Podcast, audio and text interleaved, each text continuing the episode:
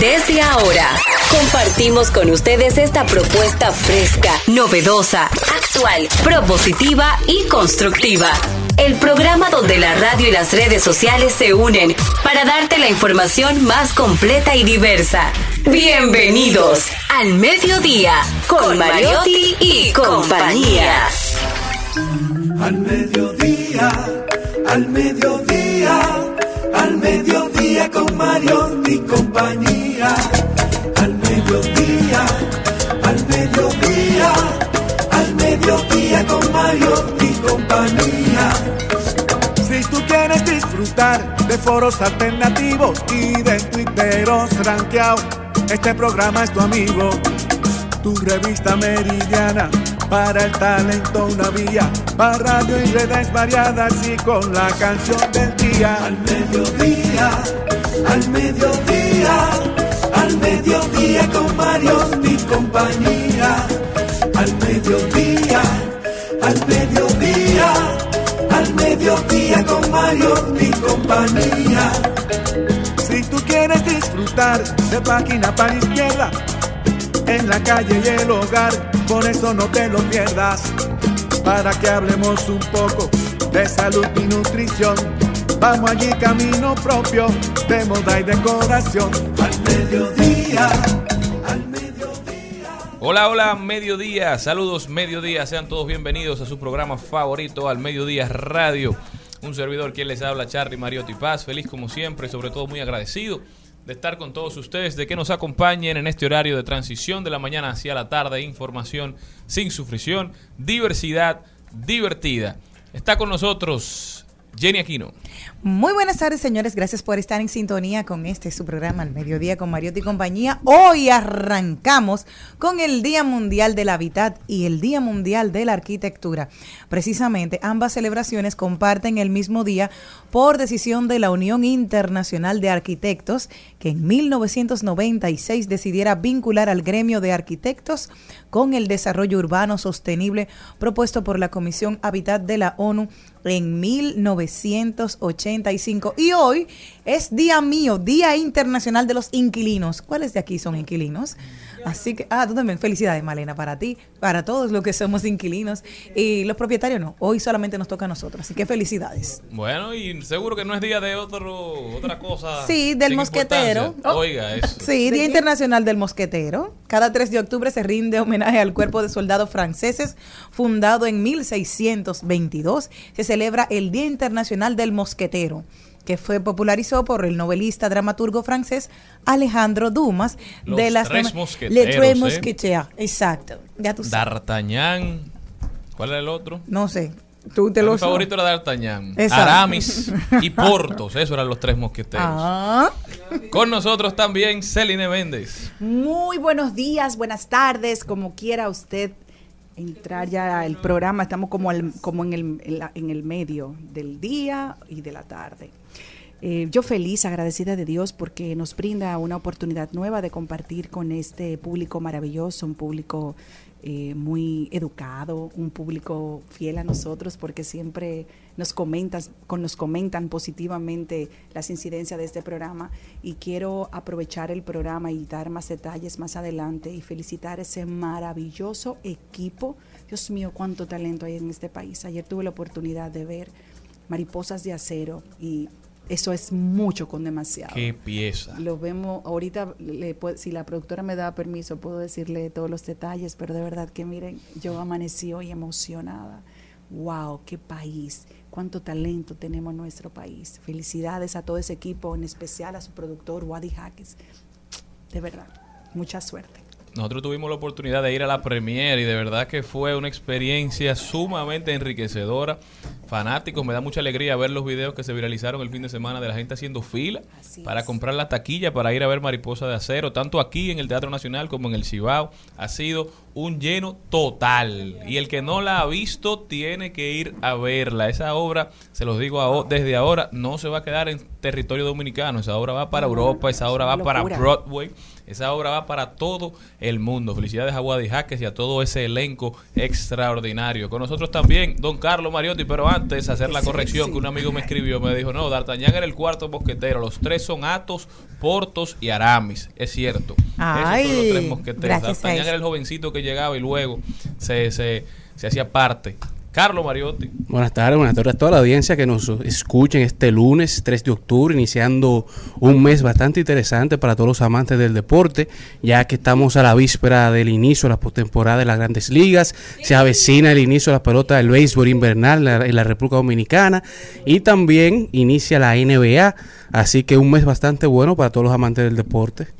Así es, y en las redes sociales se está hablando muchísimo de del, digamos, del renacer o del relanzamiento del Capitán Azul, que en estos días ha empezado a subir fotos a su Instagram, videos a su Instagram, como que se ha dado cuenta que, que tenía la aplicación en el teléfono y ahora está dando muchísimo contenido. El gran Ronnie Beliard subiendo videos de su época dorada con los Tigres del Licey, el Capitán Azul, ¿verdad? Una pared en tercera. Mi pelotero favorito de la Lidom en toda la historia, sin ser liceísta, que, conste. Que te ¿eh? gusta alguien del Licey. No, no, no, Ronnie Beliar, la estampa. porque Charlene era liceísta. Yo Sí. no soy liceísta nunca. ¿Y por qué te cambiaste? Eso es mentira, yo siempre he sido de las estrellas orientales. Oye, eso, pero Dios santo. No quiero saber ni de los liceístas, ni de los escogidistas, ni De los aguiluchos. saber. Los toros más o menos los paso, porque también son del este. Los gigantes no me gustan ni un chin. Las águilas sí, porque yo Y soy que aguilucha. conste, lo digo desde ahora, este año es verde. Verde. To- todos son verdes. esperanza, Este año es Verde azul. To- todos son verdes. Nosotros con verde en la pelota invernal. Porque siempre tienen, siempre tienen un tema. Eh, los aguacates son verdes. Pensando Exacto. en quimeras y en, Ya, ya, y ya, en ya. utopía, Pero aguilucho, ¿verdad? yo si tú me quieres, porque- Aterricen, tú me quieres a mí, a. Malena, mira estas dos aguiluchas. Vámonos, vámonos. Al mediodía, al mediodía, mediodía con Mario y compañía.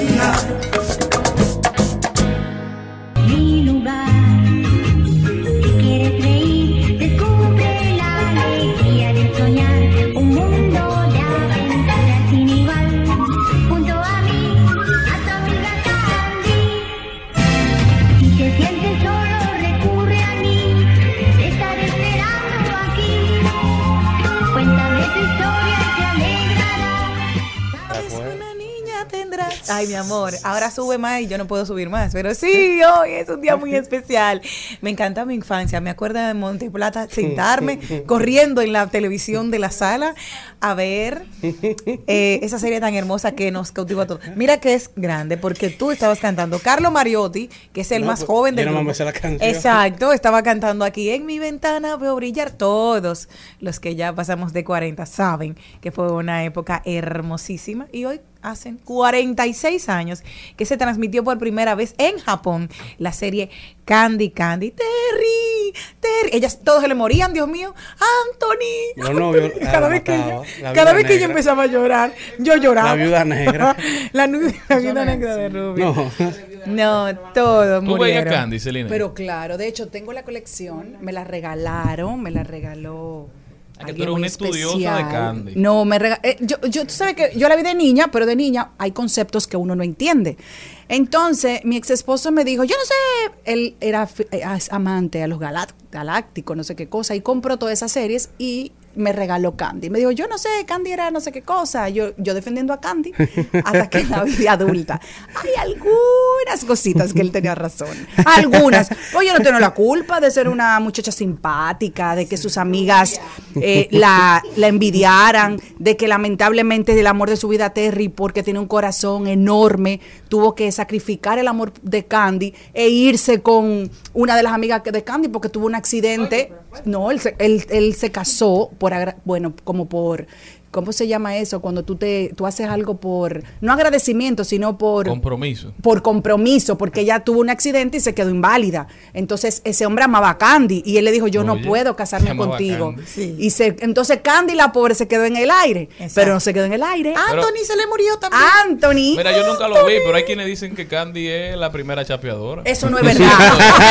yo voy a defender algo, espérate. Le han- le han tratado de- de mancillar el nombre de espérate, Candy. espérate, espérate. Este, este tema lo trajo. Jenny, pero ya que ustedes me preguntaron, yo voy a defender a Candy. Candy era una niña huérfana que tuvo la oportunidad de que le pagaran un colegio de clase alta. Que la adoptó una familia rica. La adoptó una familia rica. ¿Qué no pasa? Afortunada. Esa familia rica, esa fa- una novela, la primera novela de niños, señores. Esa familia rica, el dueño de esa familia rica era un joven, pero nadie lo sabía.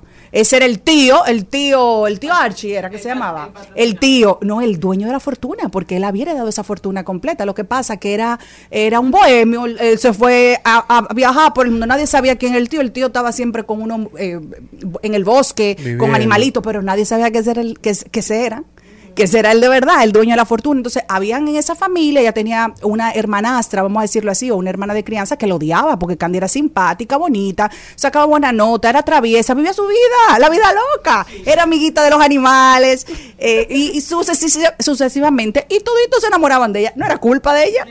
Eso no es culpa de ella. Bueno, el caso es que, nada, se murió Anthony, el gran amor de su vida, que era sobrino. Dios mío, pero Dios, pero yo estoy en la emisora. Claro. El caso es que nada, se le murió el novio, se, Terry se casó y ya se quedó sin Candy, sin Ella tuvo nada. otro Se amor. fue. Ella tuvo tres amores dentro de la novela. Me falta Bueno, uno. el, con quien ella después se casó, cuando se casó, que era el, el patrocinador, como ustedes dirían, era el dueño de la fortuna. Se casó con un hombre pobre. Ella no sabía que ese era el tío, el benefactor. Yo no, porque ver. Yo- eso deberíamos- señores, en la serie yo, no estoy diciendo ver, nada. A mí se me olvidó toda Tú la tienes parte que de- ver eso. Sí, Yo lo vi de adulta, la vi hace como sí, como seis años y ella se casó con él. Después ella aceptó al tío bohemio, pero ella no sabía, ese era su amigo, que estaba enamorado de ella toda la vida, hasta que después, Entonces, cuando le dices- presentaron, Tú dices que han abusado de Candy. han abusado que de han pintado Candy. Una imagen que no es. Ella tuvo la suerte, después del que ella eligió, que era el pobre que andaba por Yo los tengo una montes. prima que daba grito viendo a Candy. también. Según los Esa cuentos, y- que y no la- podía ver un No, episodio. claro. Termina llorando. Todo, todo, todo. Tuvo que no, no. prohibírselo. Y la, la, la ranita de metal. Esa Ay, es lo me peor. me daba- Dios ay, mío, ¿cómo ven, llora? donde quiera que Era estés. martirizar los niños, Dios mío. nos- nosotros Ay, salimos normales, sí. gracias a Dios. Y miren cómo estamos. Pobrecita la ranita, siempre se la querían comer. Les cuento que en 1900, no, y José Miel también, que se le murió a su mamá. No, pero ¿sabes cuál me gustaba que mucho? Eran trágicos. Mi hermano veía mucho ese, pero me encantaba, qué bello era, el de Cobra. Seguro tú no sabes lo que era ese. No, no, a mí no me Cobra Bueno, yo lo, ve- no, lo veía porque mi hermano tenía que verlo y había que compartir algunos La horarios, pero. Cobra era bello. ¿Por qué Malena no ha podido cobra, disfrutar? ¿Por qué Malena no ha podido disfrutar de Candy Candy? Porque Malena nació en el 97 y desde el 1998 está prohibida la difusión del anime en todo el mundo No debido a ¿Y que las qué? dos autoras, Mizuki y Igarashi, Se mantienen pelearon. un pleito legal por los derechos de autor. Así Pero que tú eres yo la privilegiada. tengo en mi No casa. lo digas, que después viene y se te eran, tiran. Eran tóxicas. Así Ellas que mismas. no la pueden difundir. Eran personaje. Cuando viene a ver, una era Candy y la otra era la prima amiga. hermana. Sí, imagínate. Wow. En Bueno, mi gracias a Dios, ventana gracias a Dios que llegaron otros Ponme en mi ventana veo brillar, por favor. Ponme en, en mi ventana veo brillar, por favor. Llámame Candy. Búscame Candy. Sigue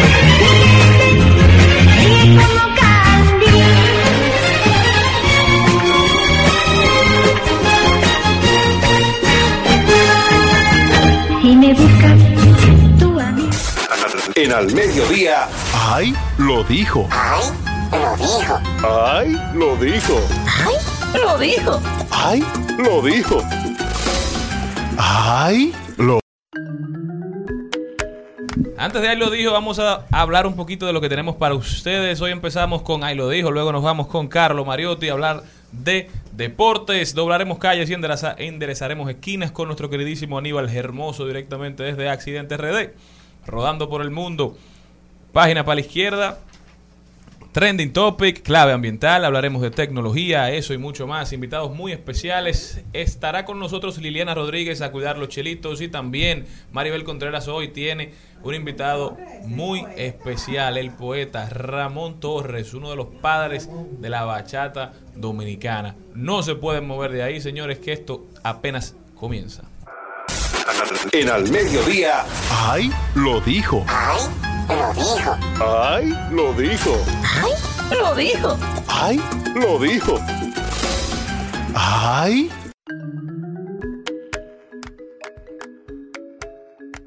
Vamos a ver quién fue que lo dijo. ¿Quién dijo? ¿Qué dijeron? El que lo dijo ¿El fue el doctor Emanuel Esquea Guerrero Ay, en. Twitter, que dijo en estos días, cuando yo tenía cuatro años, iba a la escuela de Miss Magri en Samaná, con mi sillita de palitos y guano. Esa sería la solución de las escuelas sin sillas. Cada alumno debe ir con su silla, ¿eh? Fuego de parte. Soluciones, soluciones creativas. Y eso. Para tiempos difíciles. Y eso, señores, que de, la misma, que de la misma familia. Yo tendría que llevar tres sillas. Sí, no, pero no caben con los muchachos.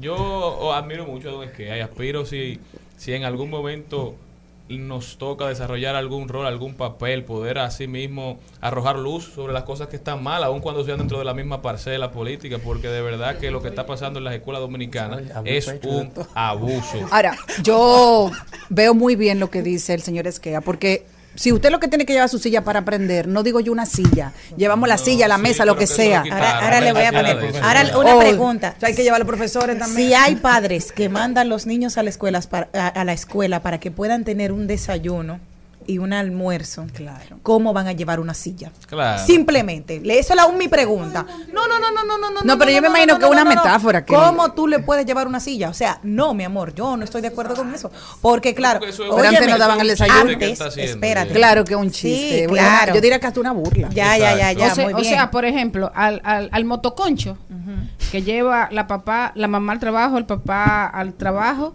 el niño ahora hay que ponerle una silla arriba también. Exacto. No, me imagino, no, yo lo que entiendo es que la silla se tiene que quedar en la escuela, porque tú te imaginas cada niño día a día lleva y trae, trae y lleva. Dije que el niño que llevó su silla después llega el otro día y le cogieron la silla. Tú sabes lo que va a pasar ahí, ¿verdad? Y, y que vengan y le digan, el que se fue para Villa perdió su silla. Mira, ay, cógelo. Hay un problema. No, él le va a decir, esa silla mía la traje yo de mi casa. Me la También lo, dijo, mi papá. también lo dijo Ay. Vanessa Bryant, la viuda ¿Qué dijo? de Kobe Bryant, que dijo en Instagram, gracias por regalarnos tu de canción de, Bunny. seis anillos. Ah, yo y creía que era una silla. Por invitarnos a tu concierto de anoche. Lo pasamos muy ¿Ella bien, me encantó Estaba en el concierto de ver la Bunny. De Gigi en tu muñeca En durante Los tu Ángeles. concierto. Esto trajo una sonrisa Uy. a todos nuestros rostros. Gracias, Benito. Hace el post en español. Ella es de ascendencia Latina. mexicana, latina, Quiero creo que colombiana realmente. Y Bad Bunny le extendió la invitación que era ahí en el Staples Center en Los Ángeles. Allá fue mucha gente y cada vez son más las personas que mencionan la calidad humana de Bad Bunny, que aún siendo el artista número uno en el mundo, hoy por Sí, hoy sí. no se le ha ido la fama a la cabeza aparentemente y no deja pasar una oportunidad para hacer sentir bien a sus, siga- a sus seguidores, bueno. tanto a los famosos como a los que no son In- famosos. Inclusive yo, yo lo siento inclusive hasta más humilde de como él empezó. Sí, incluso Sí, Cardi B, que, que formó parte del concierto, hizo comentario relacionado a eso. Que ella decía que después del concierto, ellos eh, como que fueron a una discoteca, ella andaba con todas sus primas, y, y ella hizo un tuit sorprendida de cómo él, para agradarla a ella, agradó a todas sus primas, se, se pasó compartiendo con todos de la manera más humilde posible. Y él, y él estaba atento a toda la familia de ella, cuando otros artistas simplemente no importa. Su no- educación. No, tienen esa necesidad. Y lo grande es que la feliz que estaba Cardi B, porque también lo subí en redes sociales, de que estaba Arcángel y estaba como una fan total. O sea, todo el que fue. Y fíjense que estos conciertos, el de cierre de, de Yankee y el de y el de Bad Bunny, están teniendo una energía como tan súper chulísima alrededor de toda la gente que va. Van con esa energía de qué bueno, lo vamos a disfrutar, lo vamos a pasar bien. Luego de dos años de pandemia, pues disfrutarlo y vivir el momento que es lo que nos toca. Pero tú sabes que muchas veces, o muchas veces no, todos los artistas quieren tener eso, gente que le aplauda. Cuando no son famosos, ustedes lo ven buscando allí, buscando, y tú lo sabes, Maribel, porque eres periodista. Y te llaman y te buscan. A mí no, pues yo no soy periodista. ¿Qué os resulta? Cuando son famosos, eso le pesa. ¿Y para qué me está llamando Maribel? ¿Y para qué Y quiere no Malena verme? ¿Y para qué quiere foto? Hay una anécdota que a mí de verdad toda la vida me ha impresionado y por eso es que llegan a hacer la diferencia esos artistas. En un video que yo tuve la oportunidad de participar con Julia Iglesias, una de las modelos cuando lo vio cerca, se volvió loca y le dijo, por favor, por favor, quería acercarse. Y una de sus asistentes cercana, no manager, se lo prohibió. Y le dijo, no, no, no, quítese, quítese, una española muy grosera. Y él lo oyó. Él se la comió viva a la mujer ahí. Le dijo, usted no tiene derecho a quitar. Y era una empleada de él. No sé si después le habrá pedido excusa o no. Pero delante de ella le dijo, usted no tiene derecho, a- y menos de esa manera tan grosera, de decirle a una persona que quiera acercarse a mí para que yo le dé un saludo o le mande una, un autógrafo a su madre. Que, oye lo que dijo, que tal vez esa niña nació producto de una canción mía. Yo me quedé muerta. Usted- yo digo, oh, Dios mío. Son datos. No, porque tú sabes, mi amor, Son que datos. nunca humilde. Son datos. Usted le, usted le prohíba a ella, porque quien tiene que decidirlo soy yo, y yo nunca le voy a prohibir a un fan que se acerque a mí. De verdad que para mí yo dije, wow, hay artistas y hay artistas. Hay cosas que... que ¿A ti te ha digo- pasado algo así Lo con algunos de esos artistas? Pero mija, son tantos que... Sí, No, sí, y sí, hay- sí. hay si quienes- me pongo a contarlo, no acabamos. Escribo un A mí- libro de a mí 800 me- a páginas. mí me ha pasado mucho también. que nunca es bueno conocer a tus ídolos. Sí. Porque a los Ay, ídolos sí. uno los sobredimensiona y cuando los conoce los humaniza. Y Exacto. el humano tiene defectos y a veces uno no quiere que sus Ay, a- ídolos mí- tengan defectos. a mí me ha Sí, mucho. Eso yo conozco personas que han dejado pasar oportunidades de conocer a su artista favorito. Para que no dejen de ser su artista favorito. Conozco No. una persona que lo invitaron a una cena con su artista favorito, un artista español muy famoso, y dijo, no voy. Julio.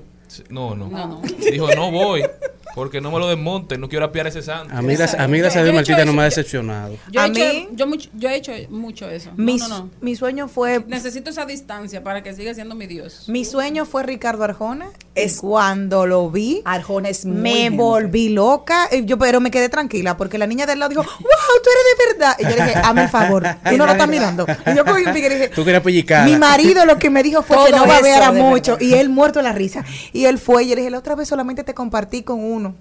Todo Yo eso de verdad. fotos. Bello, alto, simpático, eh, talentoso. Dios mío, todo junto tiene ese hombre. Sí. Señores, eh, ¿cómo que se llama este segmento? Ahí lo digo. Ahí lo dijo. Bueno, porque no, porque también hay cosas, hay, hay- hay cosas que fueron dichas. Entonces yo voy a decir una que fue dicha. Ajá. Ajá.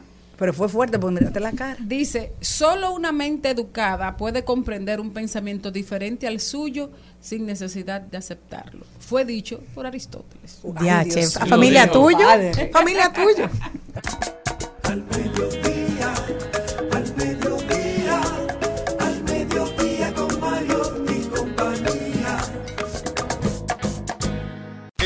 Al Mediodía dice presente. Dice presente el músculo y la mente. El músculo y la mente. Estamos en deportes.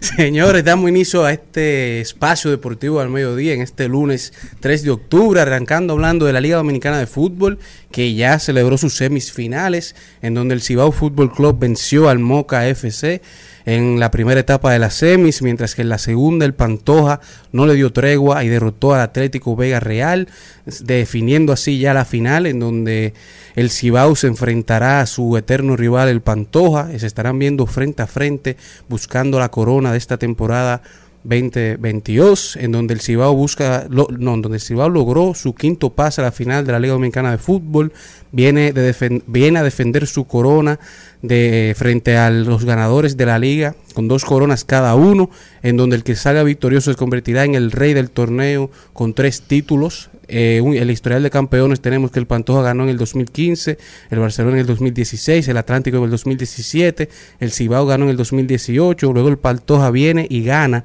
al Cibao en el 2019. El, el Cibao viene ahora en esta final a buscar su revancha de esta derrota del 2019, mientras en el 2020 gana la OIM y luego en la temporada pasada vuelve y gana el Cibao, haciendo así dos para el Pantoja, dos para el Cibao y ahora buscan ver quién será el máximo ganador de la Liga Dominicana de Fútbol. Así que buena suerte para ambos equipos. Mientras que pasando a los deportes de motor, en este fin de semana se celebró el Gran Premio de Singapur de la Fórmula 1 en donde el mexicano Checo Pérez se llevó su segu- segunda victoria de la temporada en el Gran Premio de Singapur, un clásico desde que inició desde Marina Bay. El equipo de Ferrari llegó en la segunda y tercera posición con Charles Leclerc, seguido por Carlos Sainz, mientras que en la cuarta y la quinta llegó el equipo McLaren con Norris y Richardo. Richardo que, que llegó con la, prácticamente su mejor carrera de la temporada, inició la posición 16 y terminó en la posición 5, demostrando que todavía le queda mucho en el tanque, eh, eh, buscando un asiento para la temporada siguiente, Daniel Ricardo, así que ya saben todos los equipos de Fórmula 1, está, está terminando la, la temporada bastante fuerte, Daniel Ricardo, mientras que en las grandes ligas por primera vez desde el 2016, Carlos Correa, que cambió recientemente de equipo a los Minnesota Twins, que no clasificaron a playoffs, se queda y no jugará en octubre. Mientras que el que gana es el que goza y los marineros, por otra parte, los marineros de Seattle van para la postemporada por primera vez desde el 2001, 21 años sin ir a playoffs. La sequía más larga en la historia de Grandes Ligas. Para que tengamos una idea, la última vez que los marineros fueron a los playoffs, Trek estaba saliendo a estrenarse en cines. El iPod, el, iPod, Apple lo acababa de lanzar al mercado. Harry Potter era la película número uno en el mundo. Y Eso fue los otros días. No, Harry Potter y la piedra filosofal. la, la- esa- Ay, la- me la número uno. me encanta Harry y Potter. Chino Suzuki era novato. Yo Para que tengan una idea. Eso- la- y los libros. Julio Rodríguez, que es el novato del año de este, de este año de Seattle, tenía nueve meses de, de nacido. Señores, eso fue los otros días. Sí, Tampoco es que tú te- ayer, ¿Hace cuánto fue? 20 años. 21 Ay, años. eso fue- En el 2001.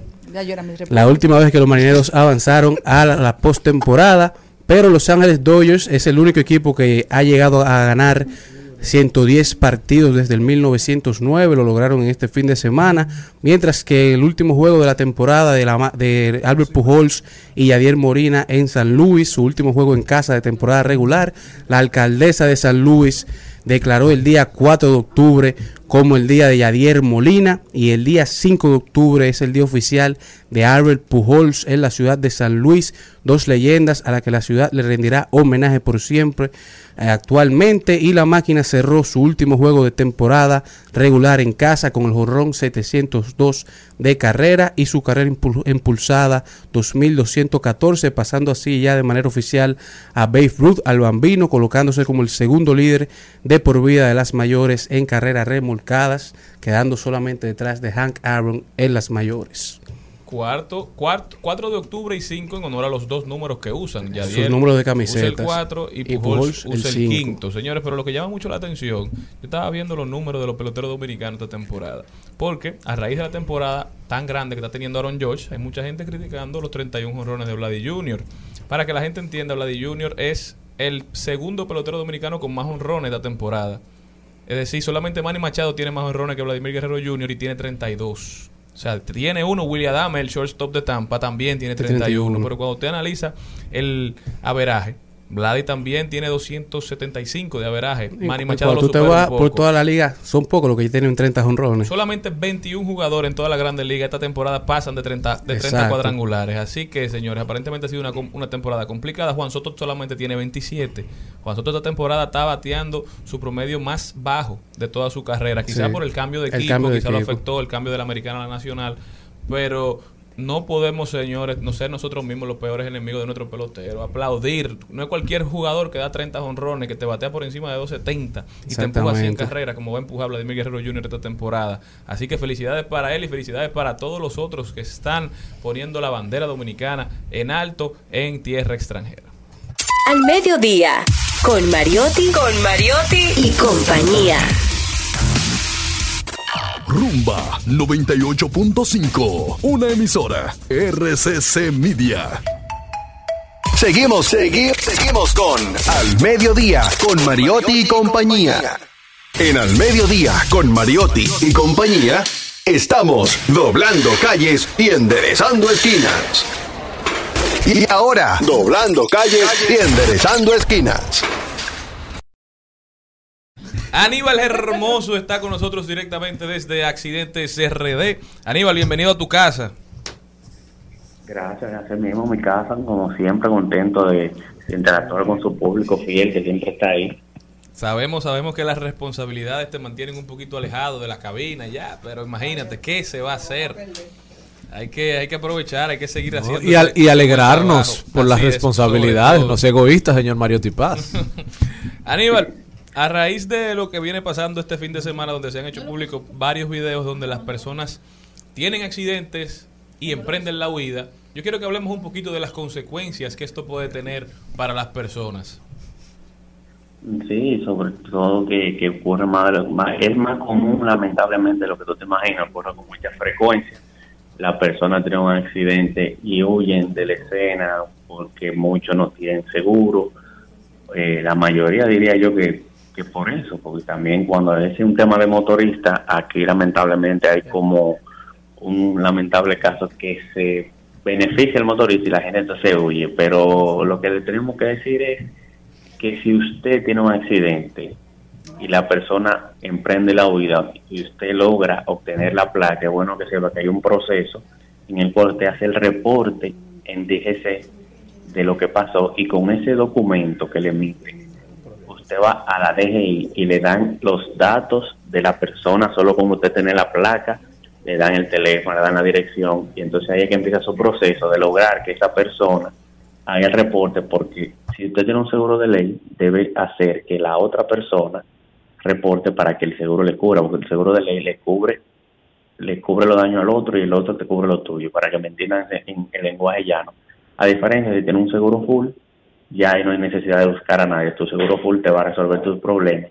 Pero si tuviste un accidente y la persona huyó y no lograste tomar la placa, es otro tema, entonces tienes que peinar la zona y ver si donde ocurrió el accidente hay cámaras de seguridad, si es del 911, es un proceso un poco más tedioso, se solicita en la fiscalía y en un tiempo que determinan ellos se te entrega, es más fácil si hay cámara privada, donde tú le solicitas de manera amable al propietario de la cámara, que muchas veces resulta que no estaban grabando, pero es otro tema, eh, que te presten el video y entonces ahí, si logra ver la, la placa, vuelves al proceso inicial que te mencioné, de ir a la DGI, perdón, a la DGC y con ese documento a la DGI para que le den los datos a la persona que emprendió la huida. Aníbal, pero dile algo a esa gente que se ha ido. Yo creo que mucha gente ha cometido ese error, que choca, Bueno. guaya un vehículo o los rosa y prefiere emprender la huida antes que, si no puede esperar al propietario, dejarle su número, hacerle saber que usted tuvo una interacción que le pudo haber causado algún daño, porque es una responsabilidad de nosotros como conductores para hacer la ciudad un poquito más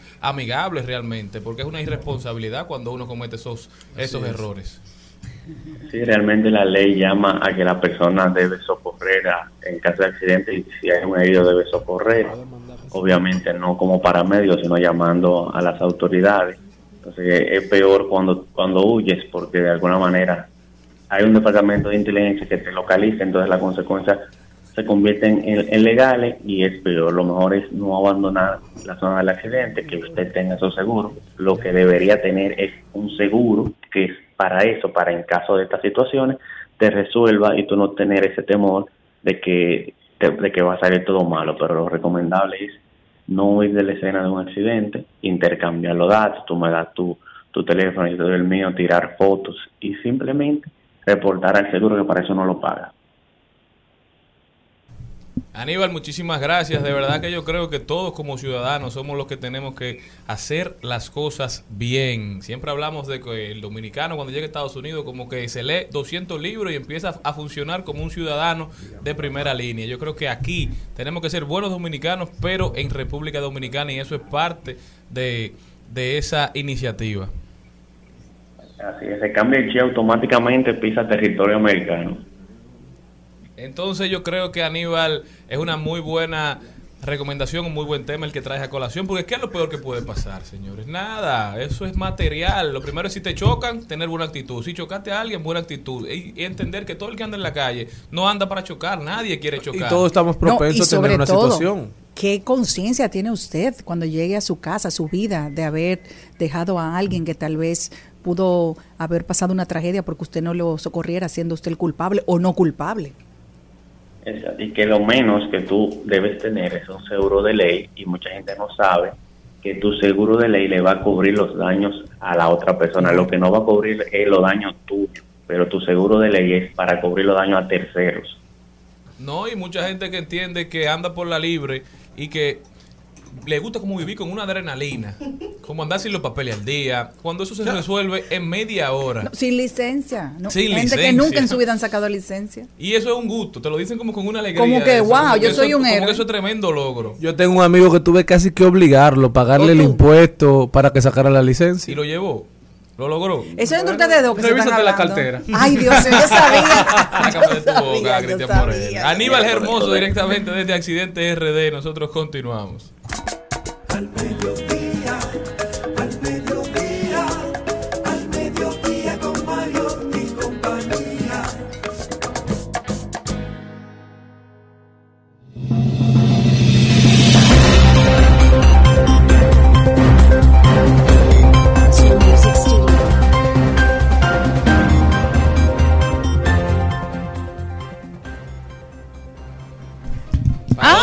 vamos, Maribel Contreras. Bueno, yo me voy para para la, la red, para la web. Pero te sí, fuiste en. JetBlue. Medio retrasada, sí. Casi retrasada mental. bueno, señores, el director ejecutivo de Apple, Tim Cook, sugirió en una entrevista concedida al medio neerlandés o neerlandés, neerlandés, Brai, que se debería impartir la asignatura de programación desde la educación primaria para que los estudiantes aprendan un lenguaje informático a una temprana edad. En, en el 2017, Tim Cook declaró a un medio francés que los escolares deberían aprender a codificar un lenguaje de programación, argumentando que si él fuera un estudiante francés y tuviera 10 años, consideraría más importante aprender programación que inglés. Esta es una noticia recuperada, ¿verdad? Para recordar que es más importante programar que lo que estamos haciendo todos hoy, que es produciendo contenido para lo que ya se hizo. Son habilidades duras que los niños tienen que ir aprendiendo y que se cogen Sí, muy rápido cuando te las dan desde una muy temprana edad. Entonces ya tú vas creciendo con esa habilidad y eso te puede abrir, el, No. eh, oye, te abre el espejo y el espectro de posibles carreras en un mil por ciento. Que ya para uno, o sea, no es que es imposible, pero se resulta muy difícil. Uno que ha tenido mu- mucha lejanía con esto, todo de la programación, de las tecnologías. O sea, introducirse ahora uno de que aprender telemática, No, hay, programación. hay- hay una cosa rarísima. Aprender, Hay- hay hasta una- aprender ah, ah, inglés oye. Eso debe ser difícil. Para el que no Hay- hay sabe. una- hay, una, hay una cosa rarísima que eh, puede Celine tener mayor y más cercana experiencia que nosotros, porque yo yo di a luz a mi hijo cuando todavía en la época de, de- de- de hielo. Ay, anda por la Florida todavía. Pero los niños ahora parecen que, o sea, desde que nacen tienen una una verdadera conexión. Nativos digitales. Nativos digitales. Ellos saben. un- accesos. sin que nadie le diga, ellos saben, eh, te, se, te entran en el celular y te caminan por todos los lados y hacen todo lo que quieren. No, y, y, lo no, entienden. y sobre todo, las actividades en el colegio que le dan a los niños de esta época, me comparo conmigo o con mi hermana, son completamente diferentes a las que yo tuve la oportunidad, porque por lo menos a mí me ponían en clases en las tardes, pero ya no, ahora está dentro del currículum de mis hijos. Por ejemplo, es obligatorio que tienen que aprender mandarín y es obligatorio que tienen que aprender francés y también tienen que aprender a ser conferencista para un modelo de Naciones Unidas, es decir, son unas clases de habilidades que a nosotros no nos la daban en el colegio, jamás. Y yo y Valentina está en eso desde ahora.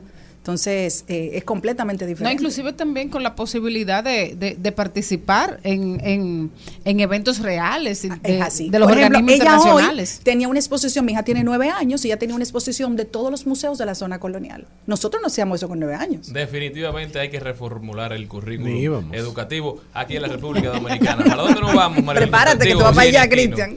Bueno, me voy a Puerto Príncipe y es que el Ministerio de Salud Pública y Población de Haití informó este domingo sobre un posible nuevo brote de cólera en el país tras confirmarse un Tres caso de la enfermedad en el barrio Saban Pistech en el corazón de Puerto Príncipe. La información se hizo pública en una nota emitida por la institución a raíz de los persistentes rumores que circulaban sobre los casos sospechosos recibidos en varios hospitales y centros sanitarios de ese país. La verdad es que penoso todo lo que está viviendo Haití. O sea, al margen de ya de nuestros temas y nuestras diferencias demográficas y de temas migratorios. O sea, duele el corazón al ver lo que están pasando todas estas familias que nos divide un portón mal hecho y oxidado. O sea, que pudieran ser parte de nosotros. Todo lo cómo se ve la diferencia entre una calle y otra y hago o sea, hago la similitud del Distrito Nacional, como de la Gómez para allá, la diferencia del distrito es completamente distinta a de la Gómez eh, para, para el centro de los héroes. Entonces, se asemeja mucho a lo que pasa en Haití.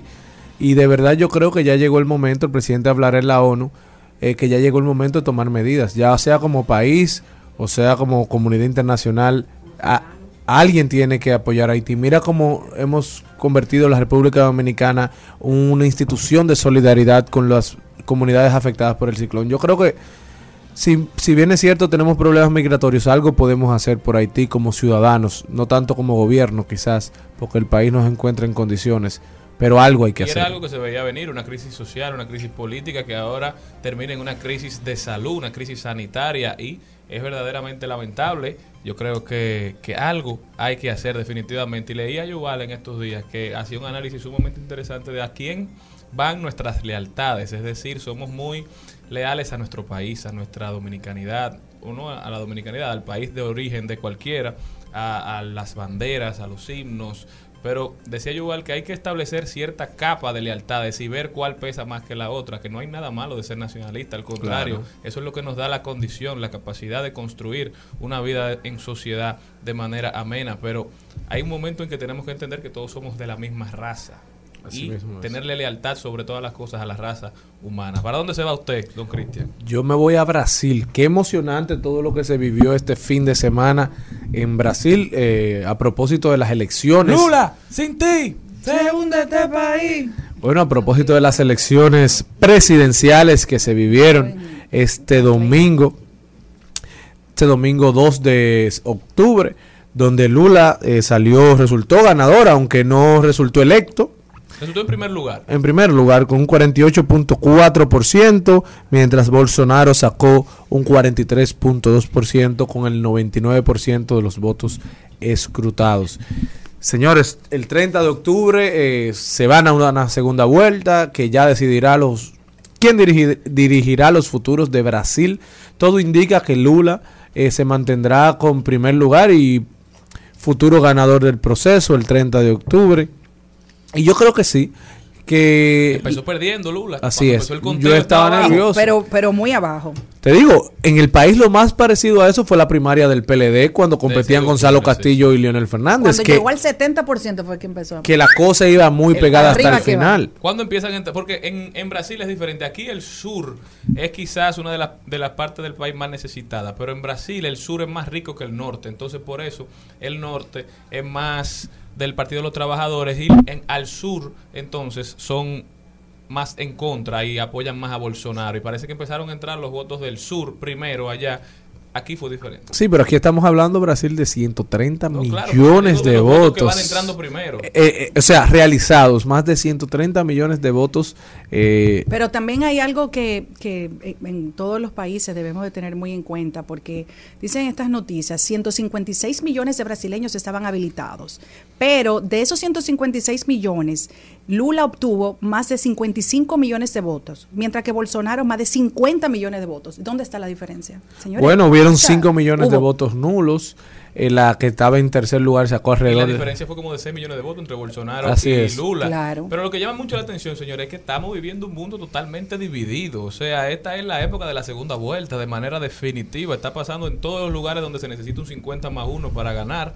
Y me gustan ese tipo de campañas porque descomoditizan la política. Yo creo que en sociedades en desarrollo la política se basa mucho en los mismos problemas, porque todos los políticos Sí, tienen que buscar soluciones No, a problemas básicos. Y Latinoamérica eh, maltrata tanto y critica tanto la reelección que los ul- los últimos 20 años hemos tenido 14 procesos electorales en busca de una reelección y 10 de ellos han sido exitosos. Cuatro han salido eh, no gananciosos y de eso tenemos uno, que es el caso del presidente Hipólito Mejía.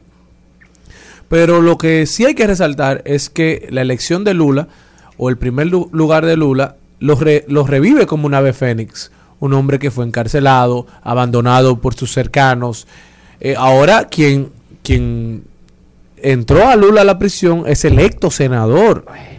Que, pero que no, no resultó electo ni siquiera remotamente con la popularidad que él pensaba que tenía. Tuvo que pelear por ese escaño, porque ya cada vez más, a raíz de que sus decisiones judiciales están siendo revocadas, él ha perdido credibilidad en la sociedad. bueno, pero ahora se blinda con una inmunidad Y, y si- parlamentaria. y el periodo son ocho años. El que salió elegido, los senadores dentro de Brasil son por ocho años. O sea que ya saben que él va a rendir. por Lo que, lo que sí esto deja un mensaje es que no podemos considerar en política que nadie ha muerto. Todo el mundo tiene la capacidad de revivir y las sociedades se reinventan y tienen derecho a cambiar de opinión.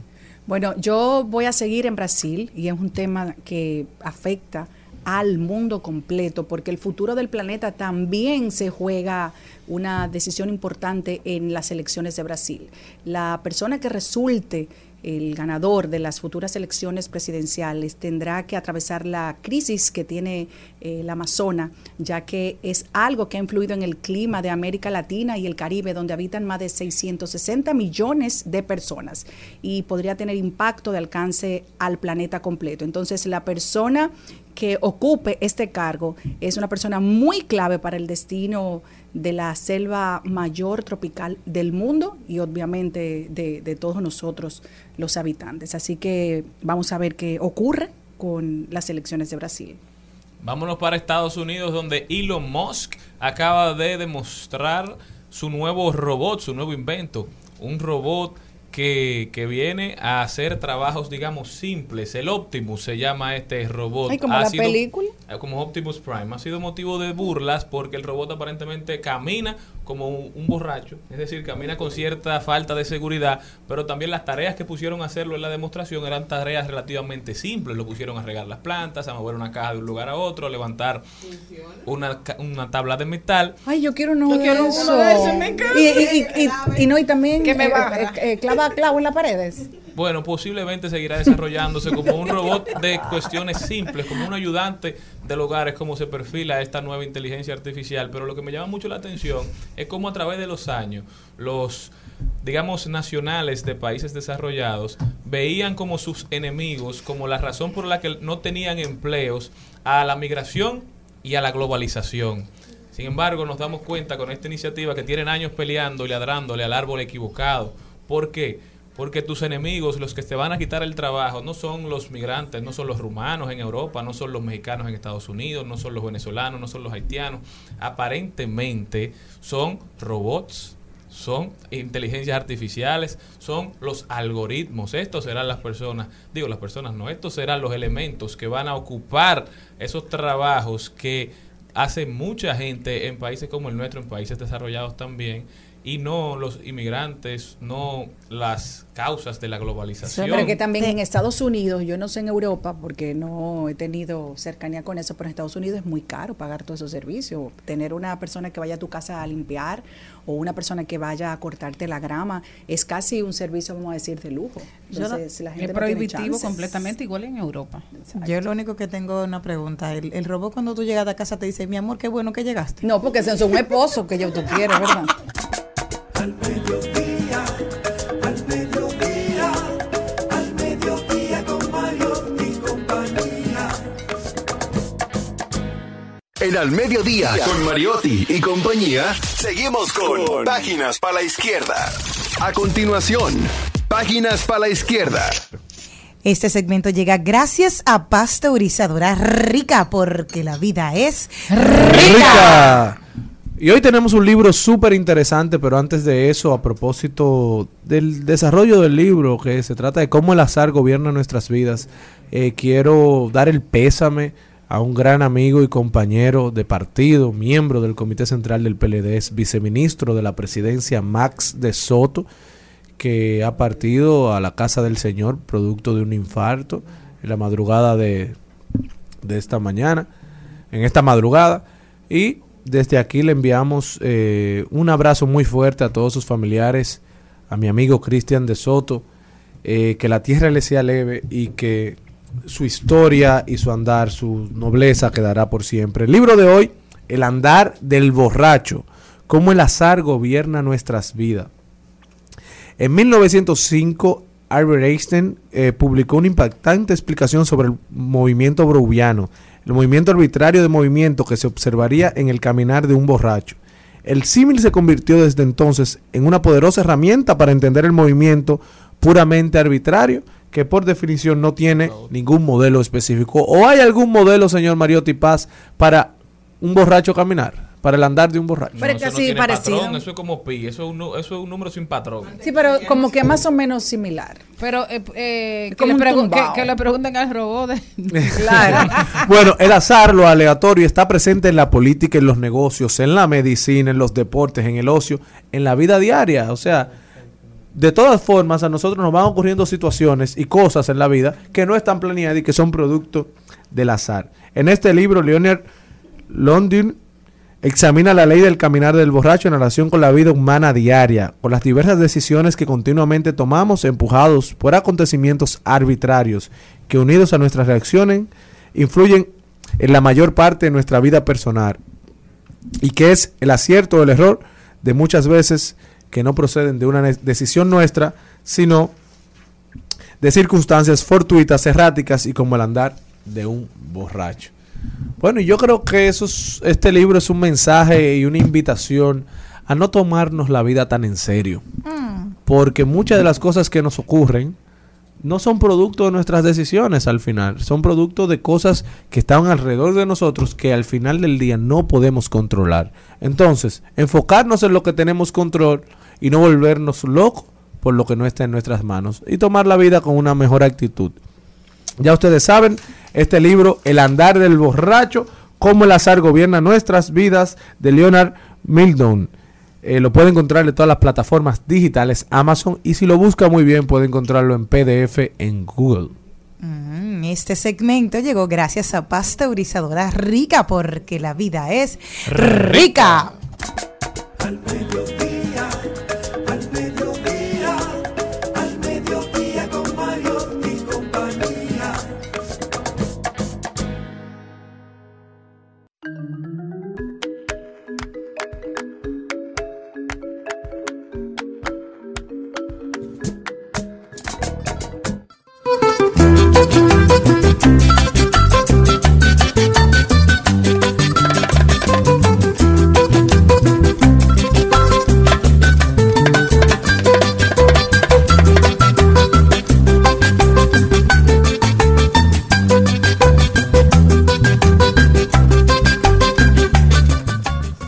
Esto se estaba poniendo bueno, bueno, pero se va a poner mejor ahorita porque hoy vamos a tener una conversación desde La Romana con Ramón Torres, el poeta.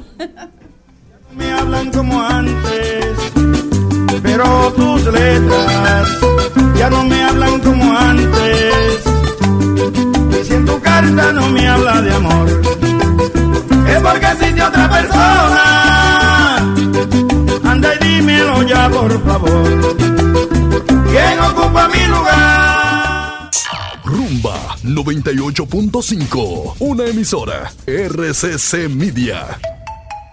Seguimos, segui- seguimos con Al Mediodía, con Mariotti y compañía. Trending, Topics. Al Mediodía, con Mariotti y compañía. Presentamos Trending Topics.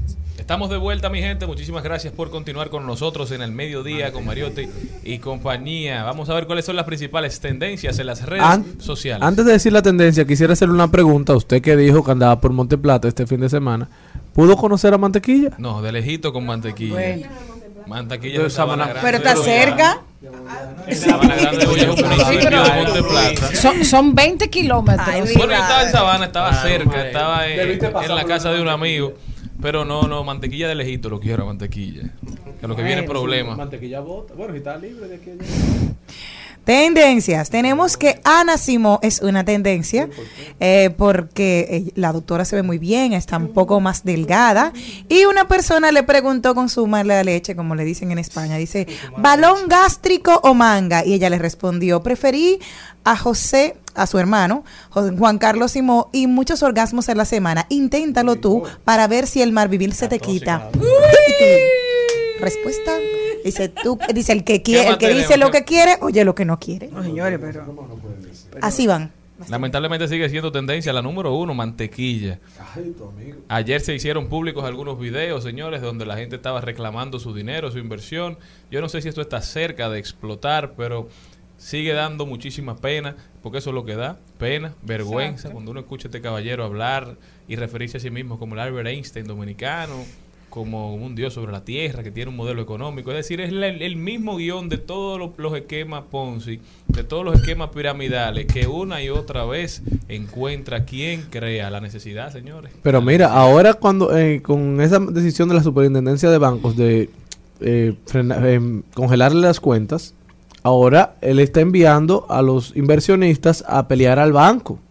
Entonces está quitando la responsabilidad. Entonces debe haber una, una acción de transparencia de la superintendencia. Y Mire, ese hombre lo que tiene son 500 pesos en ese banco. Porque hay que ver, porque ahora ya hay gente que tiene 20 días que él le prometió a 15 que él no le ha pagado. Entonces, pero con la excusa de que el banco le congeló la cuenta y que él no puede sacar el dinero, ¿qué, qué hacemos? Señores, pero ¿y qué es lo que le pesa a, la, a, la, a las Tiene personas? sentido. ¿Cómo, ¿Cómo usted le van a venir a decir, mire, pero si usted consigue, qué sé yo, 100 mil pesos Es para un eso, hombre débil de mente. Con eso usted puede hacer un negocio, un negocio, no un negocio, un negocio. Es que también hay gente como que, que tiene la cabeza llena de Pero imagínate si él te lo multiplica y tú haces un, un Mi- grande. Pero negocio. todo es un una- problema. Señores, Mira cómo se te en ponen este los ojitos. Todo lo fácil se va El esquema fácil. piramidal hemos tenido GoArbit, hemos tenido Telex Free, Vamos. hemos tenido Organogol. ¿Y el Ganogol funcionó o no funcionó? Quebró gente. No, ahí. no, no. Eso, eso aparentemente Como que la gente se cansaba del esquema Ganogol. Piramidal. Hemos tenido muchos que se han hecho virales, pero todos por lo general empezaban aquí o en Santiago. Empezaban en Santo Domingo o en Santiago. El hecho de que te haya empezado en Sabana Grande de Boya, que es una comunidad con muchísimas necesidades, lo que te dice a ti es que las personas que están dando ese dinero no solamente son los grandes empresarios de Sabana, que pueden haber algunos, son personas que están hipotecando casas, son personas Ay, que están Dios vendiendo mío. propiedades, son personas que están sacando todos sus ahorros para dárselo a este hombre y ponérselo en sus manos. Así que los efectos negativos de este esquema Ponzi lo vamos a estar viviendo por muchísimo tiempo y lamentablemente, lejos de traer riqueza a la zona, lo que van a traer es mucho más pobreza. Por eso a mantequilla hay que ponerle un pare, hay que ponerle un alto. O sentarse con él a que le explique cuál es la fórmula, porque tampoco podemos desmeritarlo del... No, porque también son muy Pero justos. d- yo leí en las noticias que él tiene no tiene el crédito, que tiene la tarjeta de 15 Eso dijo mil Nuria. pesos, eh, que no que no la ha pagado, que no sé qué cosa. Porque Ese que no cree- no- Hágase rico y ande a pie. No creen en el sistema financiero, pero hay que sentarse con Pero el, el sistema financiero no cree en él tampoco. Bueno, pues ellos tienen que echar su lucha. Que se siente el superintendente de bancos con él, a que él le explique Ay, ay, cuál es la fórmula y ver si es cierto. Bueno, Diantre, Que le explique. que le explique porque también lo estamos Alejandro no va validando. a perder su tiempo con eso. Si fuera una gente con traje y corbata, dijeran, es un ladrón, pero hay que mantenerlo, hay que manejarlo. o tal vez se llamara de otra manera. También porque también se ponen unos nombres. Exacto. Pero, pero hay gente con saco y corbata preso por eso. Claro. Bueno. Otra O de, sea, gente con saco y corbata. Otra de las tendencias del día de hoy es Michelle Obama y Barack Obama que están cumpliendo 30 años de matrimonio. Él le puso Michelle, después de 30 años, no estoy segura de por qué te ves exactamente igual y yo no. Sé que me gané la lotería ese día, que no podría haber pedido un mejor compañero de vida. Feliz aniversario, cariño. Ya esta publicación del Barack Obama acumula 1.722.133 me gusta en Instagram. Bueno, yo quiero aprovechar, ya que al inicio le dimos las felicitaciones como breve, pero se merece que tomemos por lo menos un minuto a ese grupo completo de profesionales que estuvo exponiendo su talento ayer en el Teatro Nacional. Lamentablemente no tienen fecha nuevamente para exponer Mariposas de Acero porque el teatro está full, muchas cosas importantes, nuestros talentos haciendo obras y presentaciones, pero eh, es una lista larga, pero hay que felicitar a Wadi Jaques, a disita- felicitar a mi querida. Honey, demasiado impresionante, a Nashla, a tantos artistas que de verdad, a las hermanas Rivas, eh, perdón porque no me sé todos los nombres de todas las personas que estuvieron ahí, pero Me si vuelven a ponerla, no se la pierda. Es un recuento a nuestra queridísima Dalgisa Pantaleón, Dios mío, wow, qué, qué, qué talento tiene Dalgisa, Dios la bendiga por siempre. Cuánto talento hay en este país. No la deje de ver porque es un recuento de una forma muy artística de lo que eh, vivieron las hermanas Mirabal en la época de Trujillo. Espectacular. Bueno, estas fueron las principales tendencias. También es tendencia que, claro, ya está poniendo el eSIM para los usuarios de iPhone. Del 14. ¿Eso qué del es? iPhone Para nosotros lo que el no- eSIM ya es un SIM que no es como el que tenemos ahora, es un SIM que está dentro del teléfono, que no se puede sacar digital. Dicen que puede guardar, acumular hasta siete números con el mismo eSIM, es decir, que ya usted no tendrá necesidad de tener dos y tres ¿En teléfonos. serio? Aparentemente Wow. tiene muchas bondades. Una de las debilidades también es que te lo pueden hackear. Es decir, si dejas el celular desbloqueado, alguien puede acceder a un número y, y que sacártelo del teléfono. Ay, mi madre. Entonces Oye, vamos de- a seguir investigando sobre esta tecnología, vamos a seguir poniéndonos al día. Aparentemente ya se acabó el estar pidiendo arete para sacar el SIM del teléfono. ¿Cómo fue? Sí, ¿Ustedes pedían arete? saca Pinchito. el, el El pinchecito. No, yo con un alfiler. Es lo mismo. Si, si no no hay-.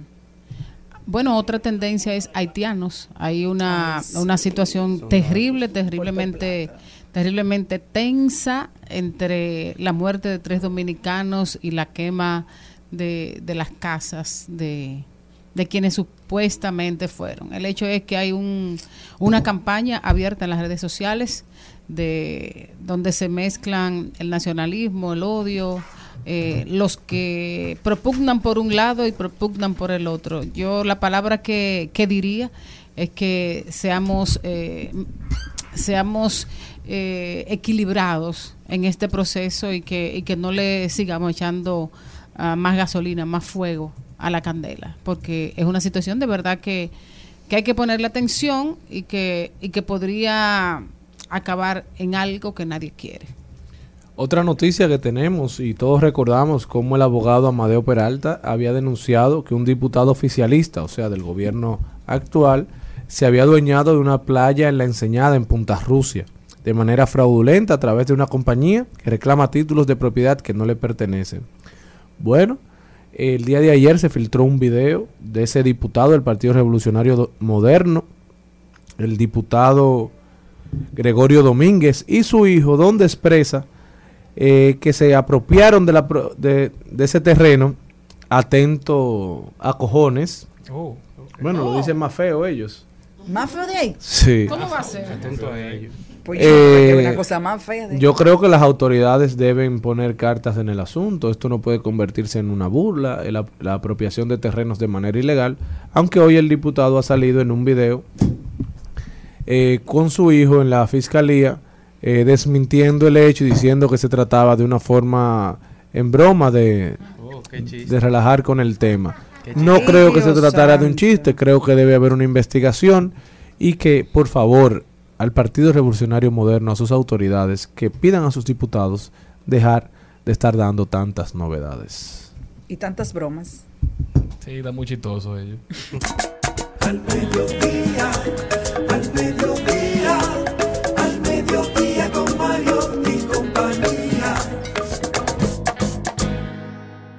En Al Mediodía, con Mariotti y compañía. Clave A. Clave A. Y ahora, vamos con Clave A. En este segmento siempre tratamos de traer algo que sea ecoamigable, muy cercano a todo lo que nos rodea de la naturaleza y les invitamos el día de hoy a que vayan a Montecristi, que es una de las opciones imperdibles para hacer ecoturismo en el país. Se caracteriza por su inmensa vida marítima. Este lugar cuenta con el 47% de todos los corales que hay en República Dominicana, además de poseer una plusvalía más altas de corales vivos que hay en la isla. Hay un centro que es el Centro Galeón Drivers, que también dice que se encuentra en el fondo que, que son los que incentivan a ir a hacer, destacan que hay un centro de buceo, excursiones, que preside y que va dirigido principalmente para los amantes de la naturaleza. Les podemos contar que se, hay un centro que se encuentra en el fondo del mar con veda de pesca para contribuir con la preservación del estado, logrando ser un pasatiempo que ha sido enriquecido por los montecricenses montecristenses, agregó.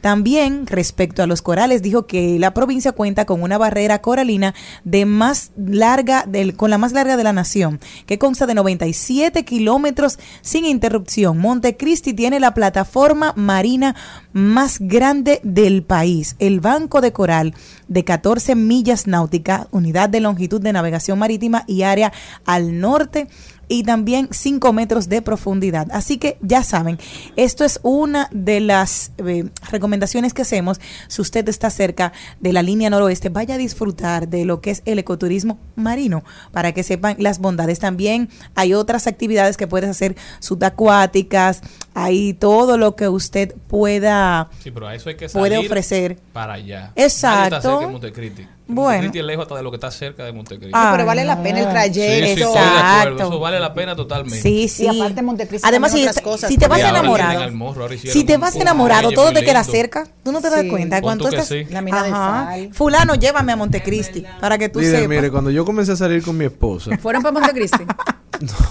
A Pedernales y te lo encontraste cerca. Imposible. fácil vivía yo en la caleta. Buscarla para mí era lo más fácil y sencillo del mundo. Después que nos metimos en amores, yo veía ¿Y era a qué distancia? No tan lejos, como a 10 minutos, 15 minutos. ¿Diez pero- minutos? Pero por eso se casó con ella. Ah, para no Porque tener que buscarla. tenerla tan lejos. Ay, qué, Ay, qué lindo. lindo. Ay, Qué bueno. Yo no te voy a desmentir. Llévenla a Montecristi.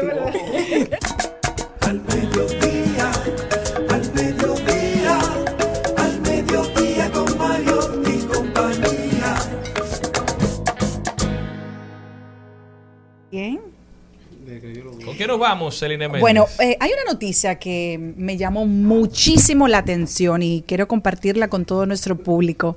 Arqueólogos chinos descubrieron un cráneo humano de un Homo erectus que data de hace un millón de años. El hallazgo completa un gran vacío en nuestra comprensión de la evolución humana. Así que ¿Encontraron el cráneo a dónde? en China. En China, el fósil es del cráneo más completo de un Homo erectus que se ha encontrado en el interior de Eurasia.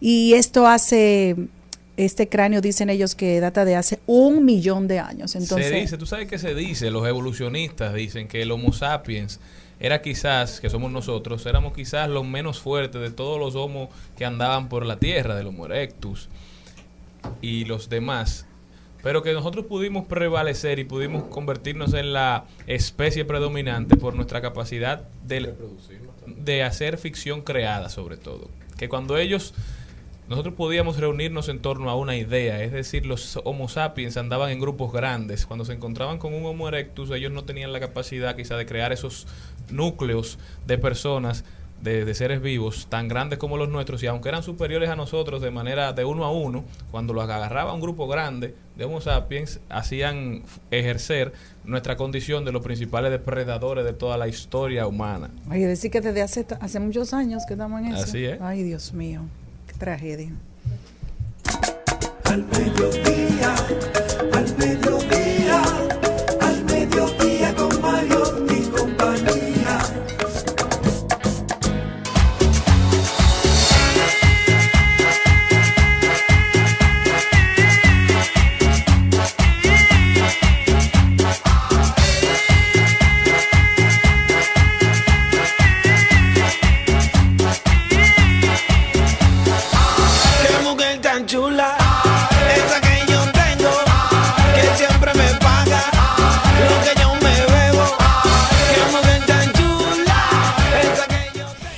Y parece que la cigüeña está muy, muy, muy activa por allá por San Pedro de Macorís. Otro toletazo de vaquero. Ahí llegó el número 11.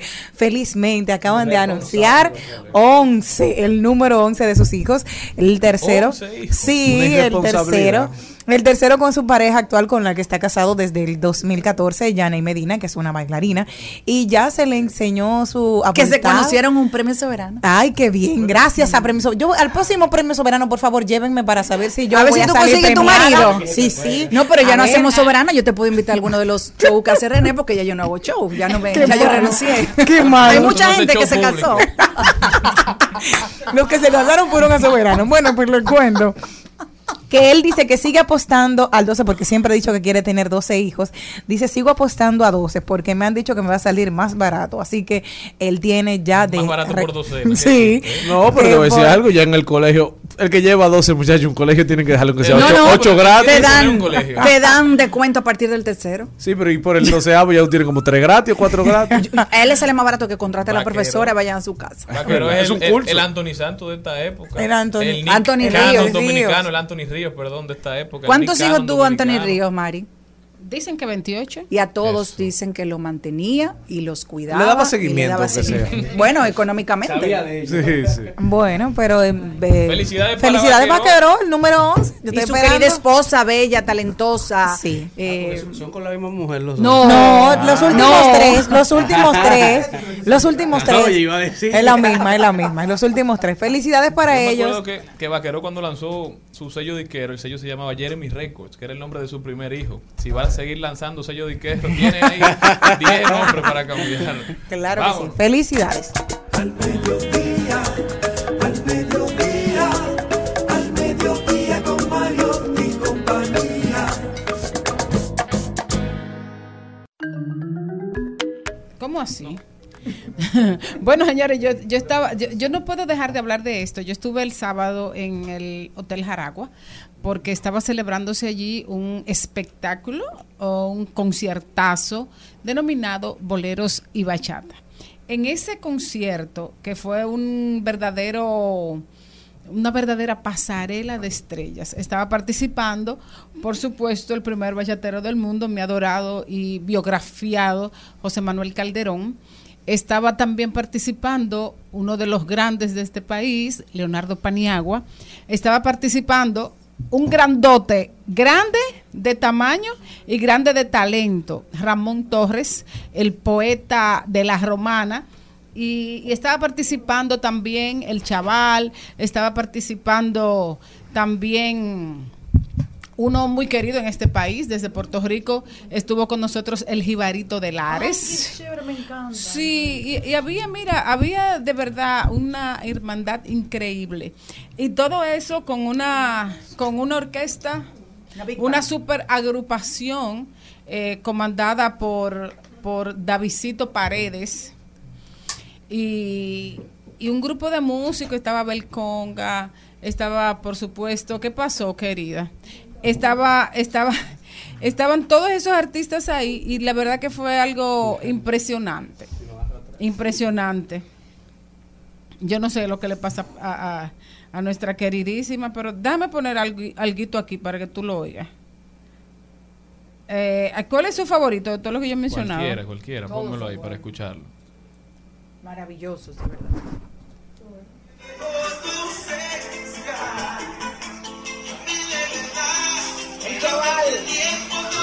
Me encanta.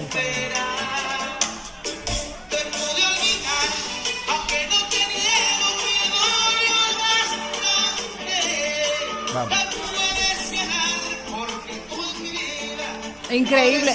¿Tú sabes quién, quién participó también ahí? Eh, la hija de Chedi, Chelsea.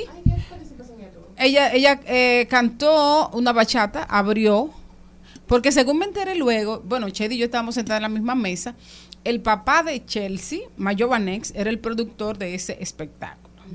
Y por supuesto, ese espectáculo también está, eh, está conectado con esa producción, ese super festival que creo que se llama ADN Bachata, que se va a celebrar, eh, creo que es en noviembre, en noviembre en Puerto Plata. Eh, fue una cosa de verdad maravillosa. Y este fin de semana fue un fin de semana de fiesta porque yo también fui a ver al buque. Ay, Ay, Dios mío, una producción increíble. A casa llena las A dos casa funciones. Ahí tremendo artista, se hizo viral un video donde Marco Antonio Solís le manda un saludo a Hipólito Mejía. Y ahí empezó la gente a vocear, llegó papá. La verdad que la gente le tiene mucho cariño a Hipólito. Y este programa incluido. Un abrazo para él y para toda su familia. Al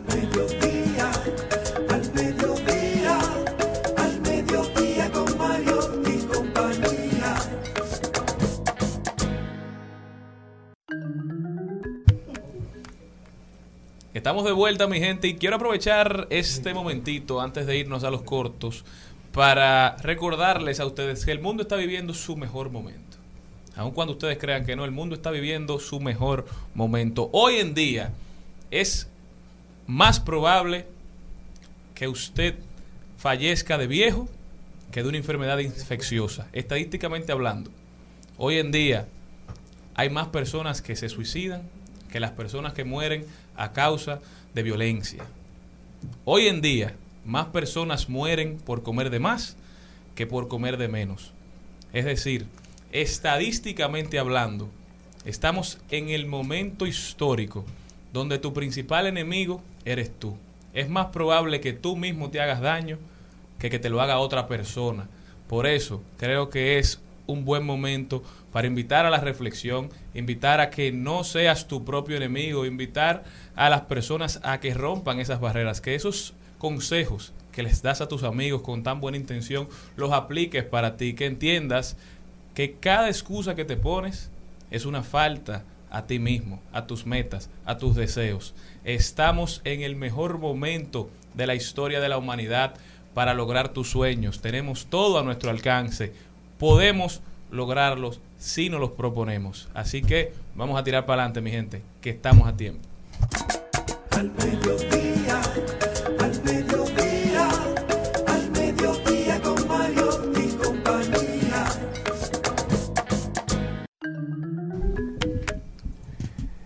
El fin de semana eh, todos pudimos escenificar eh, a través de las redes sociales el momento donde una persona llamado Ricardo eh, eh, golpeaba a su mujer y la arrastraba sobre un contén mientras otros eh, amigos al parecer eh, le grababan y le decían a la persona Ricardo que lo que estaba haciendo no era correcto que dejara de, de hacerlo y él eh, con mucho ego y mucha altanería les respondía, la perdono, la perdono.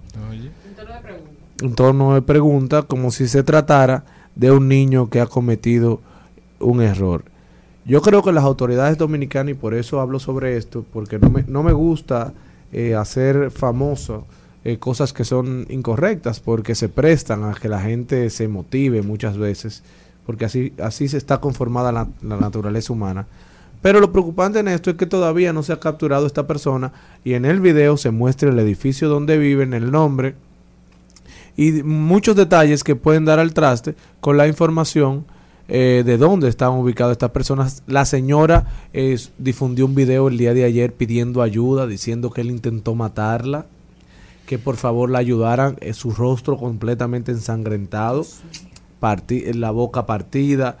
Entonces yo creo que aquí las autoridades, cuando se arman fenómenos estupidísimos, que una gente chocó, que se fue, que hizo un cerito, son muy rápidas encontrando el culpable y poniéndolo a pedir disculpas. O cuando un político o alguien de alguna trascendencia social comete un error, son, son implacables.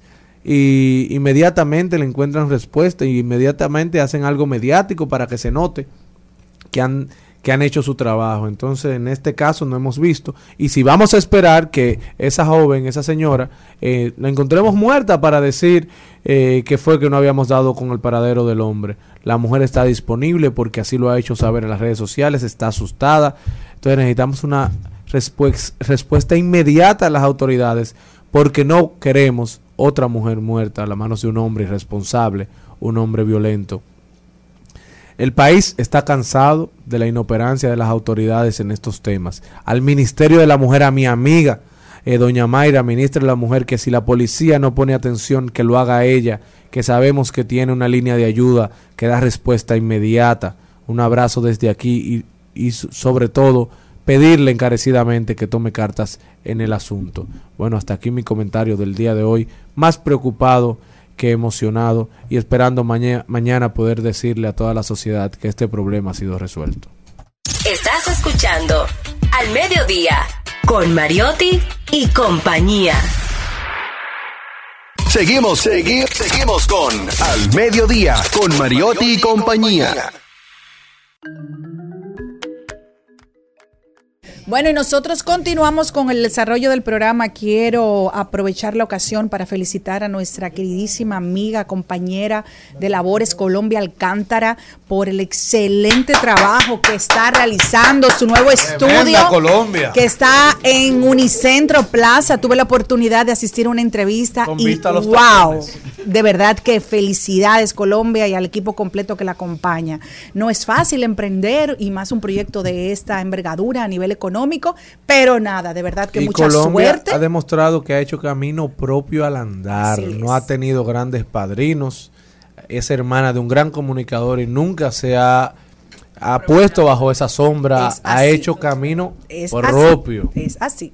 Y Así que muchas números En una felicidades. época donde lo que está dando view es el desorden, digamos, promover quizás los antivalores. Colombia de manera, trabajando apegada a sus valores, se ha hecho viral muchísimas veces y está dando un contenido sumamente bueno que es digno de seguir. La soberana, Colombia Alcántara. Bueno, hoy a propósito queremos hablar, cambiando de, de tema radicalmente, hemos visto unas ciertas actitudes de violencia de hombres hacia mujeres y de mujeres hacia hombres.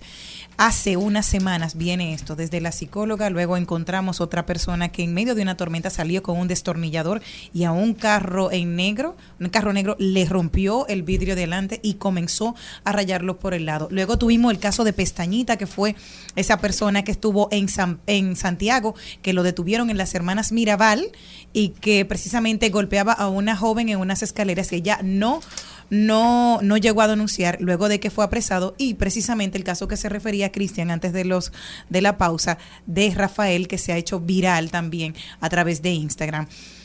Lisbeth Santos, como comunicadora, tomó sus redes sociales y aconsejó en un momento, a través de sus historias, hizo la siguiente reflexión. Señores, mujeres y hombres, con mucho cariño y cierta sabiduría de una mujer que ha vivido y le han pasado par de vainas, como se ha dejado hacer par de cosas, yo en un momento fui mucho, hace mucho, fui esa persona fuera de sí que hizo una loquera, no vale la pena.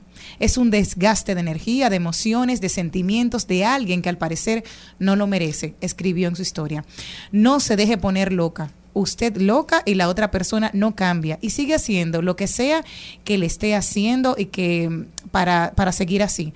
Cuando usted sienta que alguien la saca de su, lo que saque lo peor de usted y le quite su paz, juiga, haga el derecho o a la izquierda o cualquier dirección menos quedarse ahí. Entiendo que cuando una relación llega al límite del irrespeto, lo mejor es poner distancia. Porque al final lo que vas a hacer es dañar tu vida por otra persona que luego te detienen y también ahí empleo también el mea culpa porque las autoridades continúan los casos de violencia de mujeres hacia, de hombres hacia mujeres, pero los de mujeres hacia hombres no son tan rápidos o no reaccionan de la misma manera como quisiéramos que en estos casos. Porque, ¿qué pasa? Ya van tres casos de tres mujeres que están dañando vehículos. Los que salen a la luz pública. Exacto, los que se han salido a la luz pública. Porque cuando tú no pones reprimenda en una persona es un incentivo para otras. Y los medios de comunicación, lamentando el caso, somos espejos y la gente lo que hace es actuar por imitación. Así que la reflexión del día de hoy... Porque la hacen famosas. Exacto, para buscar el view y como lo dije en, un momento en mi comentario. Así que lo mejor es, si usted no está bien en una relación, salga por la derecha, váyase elegante y siga feliz. A continuación, en Al Mediodía, cu- cuidando los chelitos. Cuidando los chelitos. Ya está con nosotros Liliana Rodríguez, colaboradora estrella de este programa. Liliana, bienvenida. Gracias, gracias por esa introducción. Además, feliz de estar acá. Liliana, hoy estás con nosotros para tratar un tema muy interesante. ¿Cómo pueden las sucursales mejorar sus servicios? Me imagino que nos referimos a sucursales de banco. Sí, efectivamente. Bueno, la semana pasada hablaba con Malena porque estaba escuchándoles ustedes hablar precisamente de esas filas en, en el banco de reserva. Y esas son esas filas, eh, muchas veces ese minuto que uno dura en una fila en un banco, eh, no parecen 60 segundos, o sea, son eternos. No se, se ve de, de otra óptica, sobre todo eh, por el tiempo y la desesperación, sin saber cuánto tiempo más uno va a durar ahí. Eh, y esto conlleva y ha conllevado a que muchas entidades pues se planteen posibles soluciones. Lo cierto es que para la cantidad de usuarios que hay, hay pocas oficinas. Y operarios. Eh, y realmente pa- no, no darían abasto. Es costoso también mantener una oficina. Hay que ver también la distribución a nivel nacional de las cantidades de oficinas que hay en las diferentes provincias. Y nada más pensando y hablando del Reserva, tiene mm, poco más de 300 sucursales a nivel nacional. Y, y entonces eso te conlleva a pensar de, bueno, si entre todo el sistema apenas hay unas mil y tantas sucursales, oficinas, eh, ¿cómo atenderían a todo el mundo? Entonces ahí ha venido el tema de, y ahí juega mucha, mucha relevancia el tema de la tecnología y los otros canales de servicios que el sistema financiero ha puesto a disposición de los usuarios financieros. En el 2014 comenzaron a trabajar con los subagentes bancarios que es muy conocido a nivel latinoamericano como corresponsales no bancarios. También están los cajeros automáticos. Y ambos, tanto los cajeros automáticos como los subagentes bancarios, han permitido que muchas personas salgan de las sucursales y de las oficinas bancarias y se trasladen a estos canales de servicio para hacer esas transacciones. Lo que antes era prácticamente solo retirar dinero de los cajeros automáticos, ahora uno puede hacer pagos de préstamos en los cajeros automáticos, puede hacer transferencias a terceros, eh, uno puede hacer también pagos de impuestos y de servicios por los cajeros automáticos. Y, y- Depósito. Depósitos también, es cierto. Muy, muy buena la, la- recordar esa parte de que también ya hay muchos cajeros automáticos que permiten hacer esos depósitos. Y asimismo también en los subagentes bancarios. Y curiosamente los subagentes bancarios eh, están diseminados a nivel nacional y están presentes en todas la- las provincias. No se conoce tanto. Cuando uno va a las comunidades no lo conocen tanto y pueden tener un subagente bancario cerca, pero se fueron a hacer la fila en la oficina bancaria. Entonces, lo que se busca y el modelo que se busca es que las oficinas bancarias cada vez sean modelos de servicios. O sea, donde uno vaya a hacer algún tipo de, de operación que tenga valor agregado, no tanto en la caja que no sea pagar préstamos, que no sea retirar dinero y que eso se, se movilice hacia los cajeros automáticos y los subagentes. O sea, la invitación es que veamos esos canales de servicio, eh, tanto de los de los eh, cajeros automáticos subagentes bancarios como también en las plataformas. Curiosamente, para ver los bancos múltiples tienen el 41% de sus eh, operaciones, de sus transacciones, se hacen en las sucursales. El resto se hace a través de banca en línea, se hacen a través de aplicaciones móviles y, lo- y los subagentes bancarios, digo, y los cajeros automáticos también. Entonces, eso va variando dependiendo de si va banco de ahorro y crédito, corporaciones de crédito y demás. Entonces, lo que, lo que hace pensar es precisamente cuando uno entra a una oficina y uno selecciona para poder ser atendido con un ticket, la ventaja de esto es que también las entidades van colectando información sobre qué tipo de operación tú vienes a realizar, cuánto tiempo tú duras, que es ahí que viene el Big Data. Entonces, te, están, te están generando información para luego hacer el desarrollo para evitar que tú dures mucho tiempo haciendo un tipo de transacción. Pero también, además, ya las aplicaciones móviles están permitiendo en algunas entidades que tú puedas hacer citas previas. Y eso sería lo ideal. Hay, tú puedes hacer cita, en algunos bancos tú puedes hacer cita eh, para poder entonces ir a una determinada hora a esa entidad a que te atiendan para ese servicio en específico. No están en, todo, en- no están en todas las entidades, pero ya vemos que ese es el ese es el futuro y a eso es que nos va- vamos dirigiendo. No tanto, o sea, sacar personas de la caja y que estén más presentes en esos servicios, pero también brindar un servicio. La realidad es que hay muchas quejas. O sea, lo vemos y lo vemos en las redes sociales, en los comentarios, en las cuentas, que hay muchas quejas porque la gente dura mucho. Una cosa, Liliana, eh, yo voy, soy asidua de ir, eh, lamentablemente, eh, a, a bancos físicamente por algunas ocasiones. Me gusta hacerlo digital, pero tengo que ir. No voy a decir ninguna entidad, pero sí me he dado cuenta que pueden hacer algo que es como sencillo. Es tan sencillo como poner los semáforos sincronizados, como le dije a Dari el otro día, empiecen por ahí. ¿Por qué no ponen, si tú vas a hacer depósito, una fila de depósito, es decir, solo depósito, que es simplemente dejar algo? No, pues está todo el mundo mezclado. Entonces, hay si son pagos eh, de, del- de entidades del gobierno, que tú vas a pagar la DGI, que vas a pagar Infotec, que vas a pagar no sé qué cosa, pongan unas filas que sean más rápido, pero si vas a cambiar un cheque, está todo el mundo mezclado. No todas, pero lamentablemente, y otra cosa, tienen 10 puestos y hay 3 operarios. Sí, porque es que es un tema también de, decía, de, de personal, obviamente. Eh, tener una, una oficina bancaria es costoso. Sin duda, también vemos los estados financieros, eso tiene que ser transparente y lo vemos. Eh, pero hay una apuesta, y eso a nivel internacional también, hacia lo digital. Y que cada vez más eh, pues se invierta en eso. ¿Qué pasa? Que todavía, muy bien para la generación Z, que está totalmente familiarizado. A mis hijos alguna vez que me explican cómo funcionan ciertas cosas del celular. Eh, pero ya hay una, ahora mismo hay un contexto de híbrido, donde hay muchas personas que, aunque esté esa tecnología, pues no lo saben utilizar o, o lo desconocen. Entonces hay ese otro factor que quería agregar, que es el tema de la educación. O sea, sí existen los subagentes bancarios, existen los cajeros automáticos, pero muchas veces la gente no lo sabe.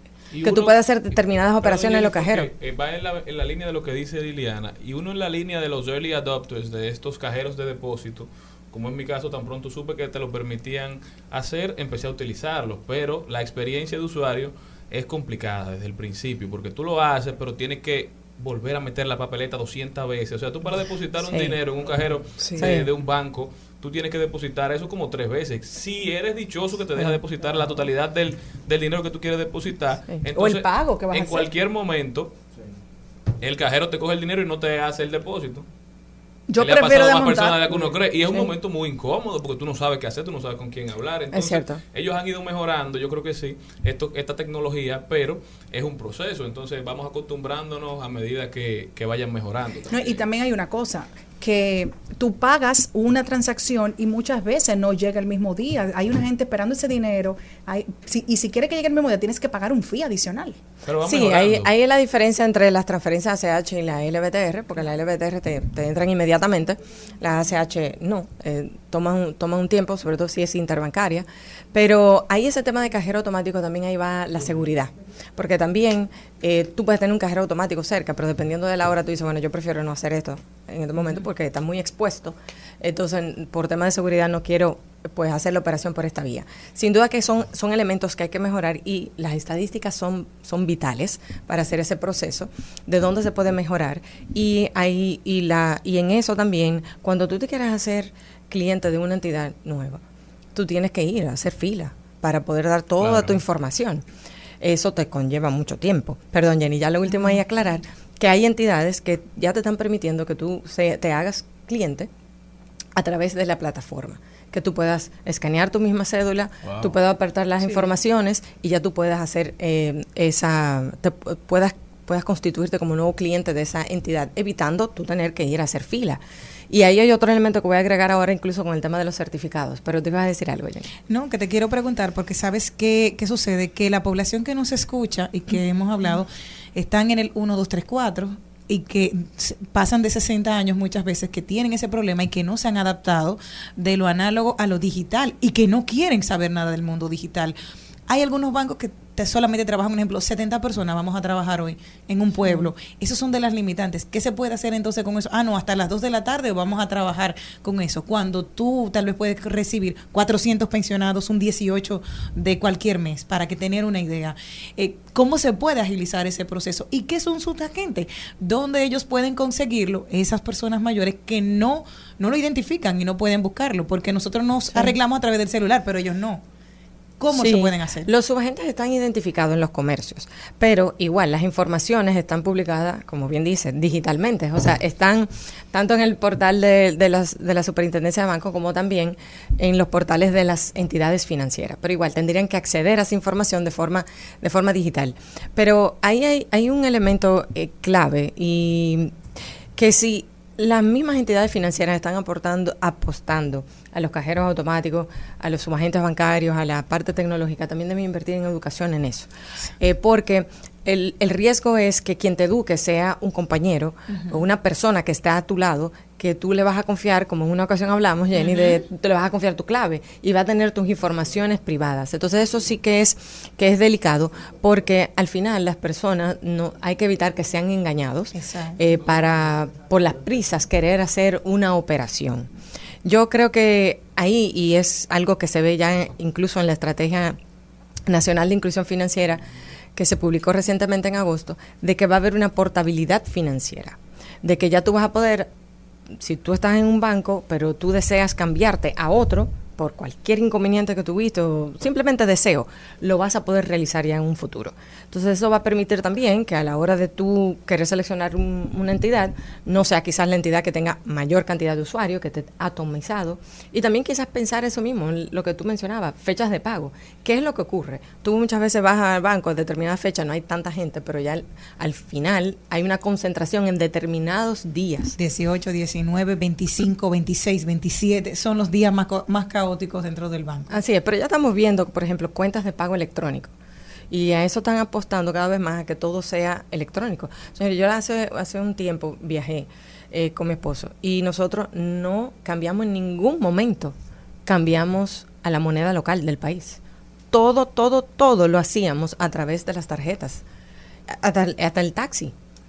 Entonces, eso evita también que tú no tengas que eh, ir al banco a hacer muchas transacciones o retirar o cambiar divisas. Con eso el problema es que a veces tienen el cambio el banco por un, por un lado Y el por país otro. por otro. Entonces ahí también la facilidad de no hacer el cambio, pero quizás pierde No, tú para lo puedes peso. poner que te, la, que te lo carguen en dólares. Puede pero los Si tiene tarjeta. depende del país. Sí, hay, una, hay unos cargos ocultos, evidentemente, ahí que no son tan evidentes, pero eh, tienes ese tema también de no tener que ir y hacer esos retiros La o esas transacciones.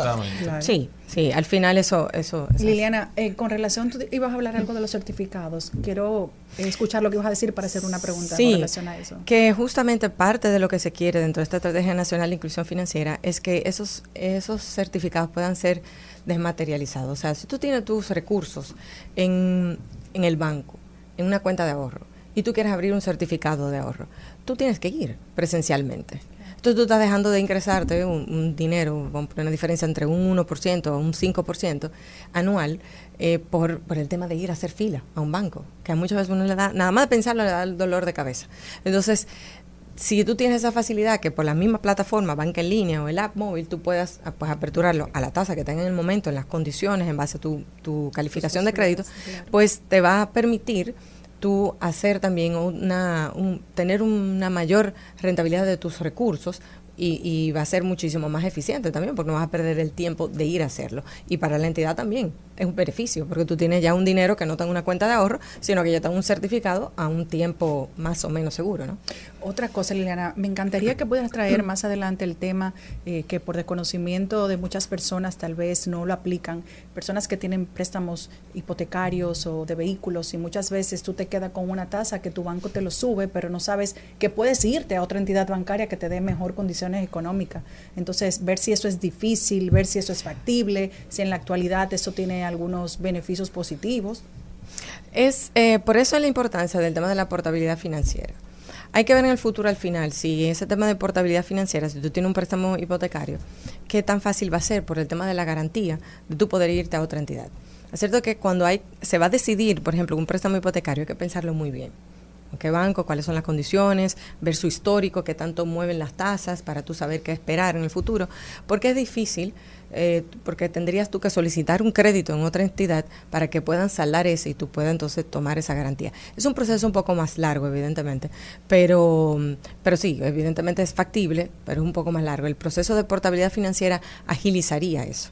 Y ya sí, lo último decir, por ejemplo, en el tema de inteligencia artificial, hay muchas personas que me comentan que hacen filas largas durante mucho tiempo para esperar que lo atiendan en servicio.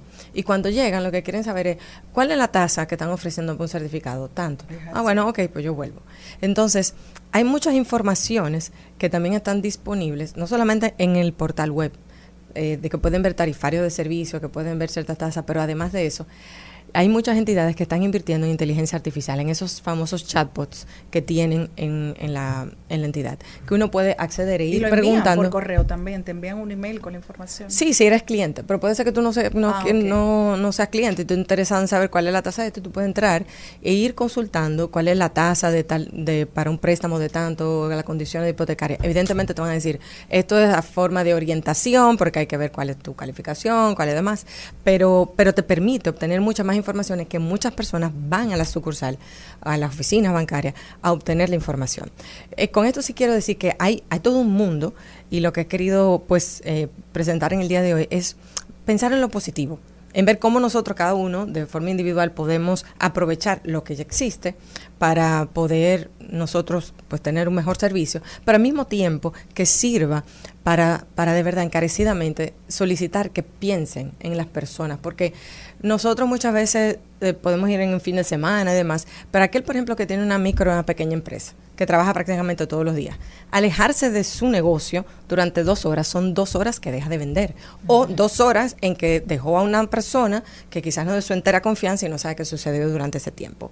O sea que realmente poner a las personas, incluso personas ya mayores o que tienen alguna dificultad de, de, de salud, eh, que aunque algunas veces le dan prioridad, como quiera, eh, toman su tiempo. O sea, que pensar en, en, en mejorar ese servicio, porque sí que es una queja. O sea, eh, y eso, que hay filas también. En algunos bancos hay filas para los depósitos. Porque eso Sí, tiene eso que que ser te digo. hay, hay que ser expedito que- en recibir el por eso dinero. por eso es que como decía Charlene ahorita que me ha tocado pagar servicios de personas que no tengo que tengo que hacerlo inmediato porque son otra entidad. Por ejemplo una asociación dura hasta tres días. Entonces tú tienes eh, qué sé yo un pintor desesperado por su dinero y yo tengo un, un banco diferente a él y he tenido que hacerlo. Y si es por el cajero por el vehículo una fila larguísima. Entonces yo digo pero es que esto es un absurdo. ¿por qué no le ponen a uno como un mejor servicio que tú simplemente pagaste eso depositaste ese dinero y ya te fuiste Y yo creo que, que Sí. las entidades bancarias, por lo menos, deben tener su director de operaciones trabajando en hacer el proceso un poquito más amigable, pero al final o valoran muy poco al cliente, algunos que tienen algún cliente captivo que saben que no puede ir a ningún otro banco, entonces quizá por eso su experiencia, sea buena o mala, ellos saben que tendrán que repetirla.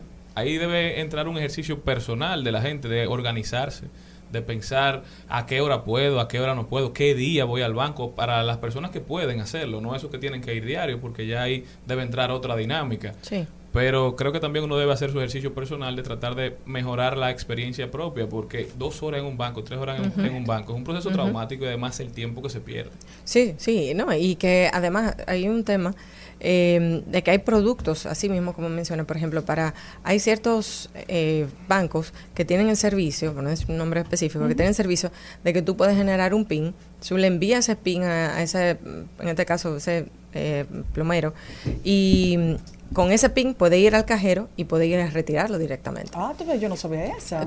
Pero eh, esas son cosas que podemos ya eh, luego, pues aquí mismo eh, mencionarlo para que la gente pueda aprovechar esos servicios. Igual vuelvo y digo, es difundirlo y que las personas lo conozcan, pero sin duda que lo que decía Charlie es, es esencial, de que ellos tomen eso en cuenta. y definitivamente, Lilian, siempre habrá- una parte de la sociedad que se quedará rezagada hacia lo digital. y Porque los bancos físicos no piensan desaparecer tampoco. No, que hay gente que no confía en las cosas digitales. Por ejemplo, mi papá no le hable de Entonces, eso. Mi yo creo que eso, debe, eso es un plan, un plan eh, bancario a 20, 30 años, que vaya desapareciendo ese esa gente que eh, está obligada a lo presencial por decisión o porque no tiene acceso a las otras plataformas.